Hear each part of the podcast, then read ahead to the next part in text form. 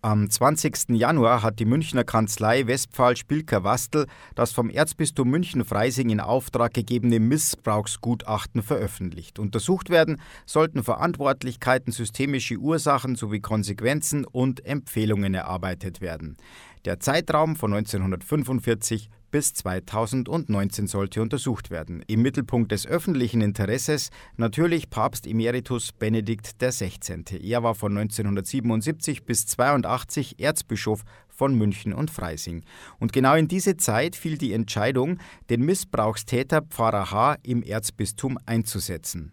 Wir sprechen mit Pfarrer Dr. Franz Haringer. Er ist theologischer Leiter des Papstgeburtshauses in Magdel am Inn. Grüß Gott, Herr Haringer. Grüß Gott. Herr Haringer, da hat Papst Emeritus Benedikt ja keine besonders gute Figur gemacht. Erst wurde in einer Stellungnahme von seiner Seite betont, er war nicht in der fraglichen Ordinariatsratssitzung, obwohl eigentlich schon klar war, dass er dort war. Ja, das ist offensichtlich ein Fehler, der ihm da in seiner ersten Aussage unterlaufen ist. Benedikt XVI. hat das sofort erkannt, richtig gestellt, hat auch um Entschuldigung für diesen Fehler gebeten. Vielleicht kann man so erklären, dass in einer Fragenliste von 50 Seiten und beim Durchgehen von 8000 Seiten Akten da leider ein bedauerlicher Fehler unterlaufen ist. Benedikt hat sich beraten lassen von Juristen, die dann auch für ihn die Stellungnahme abgegeben haben. Es ist mittlerweile klargestellt, warum und wie dieser Fehler da reingerutscht ist. Unabhängig von dieser Frage, Benedikt XVI. war jahrzehntelang in Führungsverantwortung, erst in München und dann in Rom. Hat er genug gegen die Vertuschung der Missbrauchstaten getan? Ich denke, man muss differenzieren und der Wirklichkeit von damals gerecht werden. In den 70er, 80er Jahren hat man noch ganz anders auf das Thema Missbrauch geschaut. Mittlerweile haben wir sehr viel gelernt, haben Gott sei Dank verstanden, was auch die Folgen bei den Opfern da auch sind. Ich glaube, es ist unbestritten, dass Papst Benedikt in seiner Zeit als Glaubenspräfekt und als Papst das Thema sehr nach vorne gebracht hat, sensibilisiert hat dafür.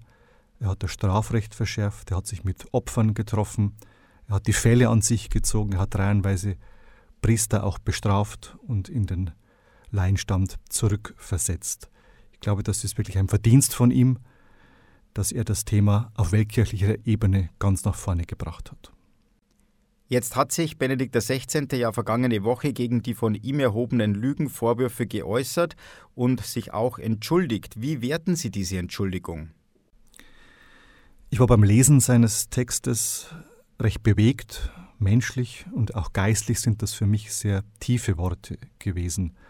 Ein alter Mann von fast 95 Jahren macht Gewissenserforschung, wie er geschrieben hat, im Angesicht des Herrgotts und im Gedanken an die Missbrauchs- Opfer. Für mich stehen seine Wahrhaftigkeit und Glaubwürdigkeit nach wie vor außer Zweifel. Ich denke, er hat sich vor der Öffentlichkeit einer Gewissenserforschung unterzogen und für jemanden, dem der Wert der Wahrheit so wichtig ist, ist das eine tief persönliche Stellungnahme gewesen. Ich glaube ihm, dass er von diesen Dingen nichts gewusst hat und nicht lügen wollte. Herr Haringer, mit dieser Entschuldigung hat er ja eine Mitverantwortung der Kirche anerkannt, an deren Spitze er ja lange stand. Heißt das, dass er eine gewisse Mitverantwortung auch sich selbst anlastet? Es ist klar, dass man als Bischof von München und auch als Papst immer die letzte Verantwortung in diesen Amtsbereichen auch trägt. Ich glaube, auch Papst Benedikt hat gemerkt, wie viel in der Kirche weggeschaut wurde vertuscht wurde, wie viel da auch zusammengehalten wurde, um die Dinge nicht an die Öffentlichkeit dringen zu lassen. Er hat das mit Scham und mit Erschrecken festgestellt und er hat gesagt, er kann nur noch einmal die Opfer um Entschuldigung für all diese Vertuschungen auch bitten. Mhm. In manchen Medien wurde schon diskutiert, ob die Benennung von Straßen oder Plätzen oder die Ehrenbürgerwürden von Papst Emeritus Benedikt zurückgenommen oder überprüft werden sollten. Wie sehen denn Sie diese Diskussion?